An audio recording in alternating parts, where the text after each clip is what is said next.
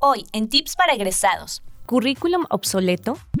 Platicando con una compañera de trabajo, salió el tema de los famosos y muy utilizados currículum vitae, ese documento donde se presentan las habilidades, experiencia laboral de la persona, así como sus datos de contacto.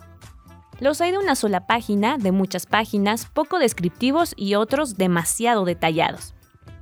Se trata del primer filtro antes de ser seleccionado a una entrevista de trabajo, esa primera impresión, Echándole un vistazo a tu currículum actual, si lo tienes, o mientras estás en ese dilema sobre qué debe llevar un currículum ganador, es importante que tengas en cuenta a las nuevas tecnologías.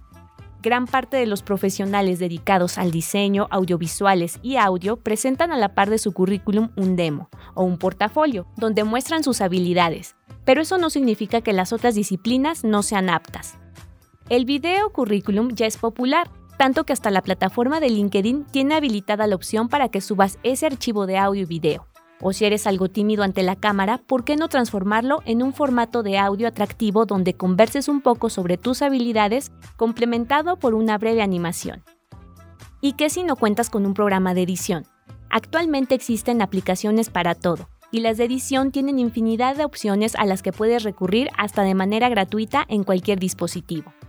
Recuerda que no eres el único al que verán los reclutadores, así que no tengo los cines con un video de 15 minutos. Al igual que su formato escrito debe ser breve y conciso. Te recomendamos revisar demos en plataformas como Vimeo o YouTube donde te puedes familiarizar con la dinámica.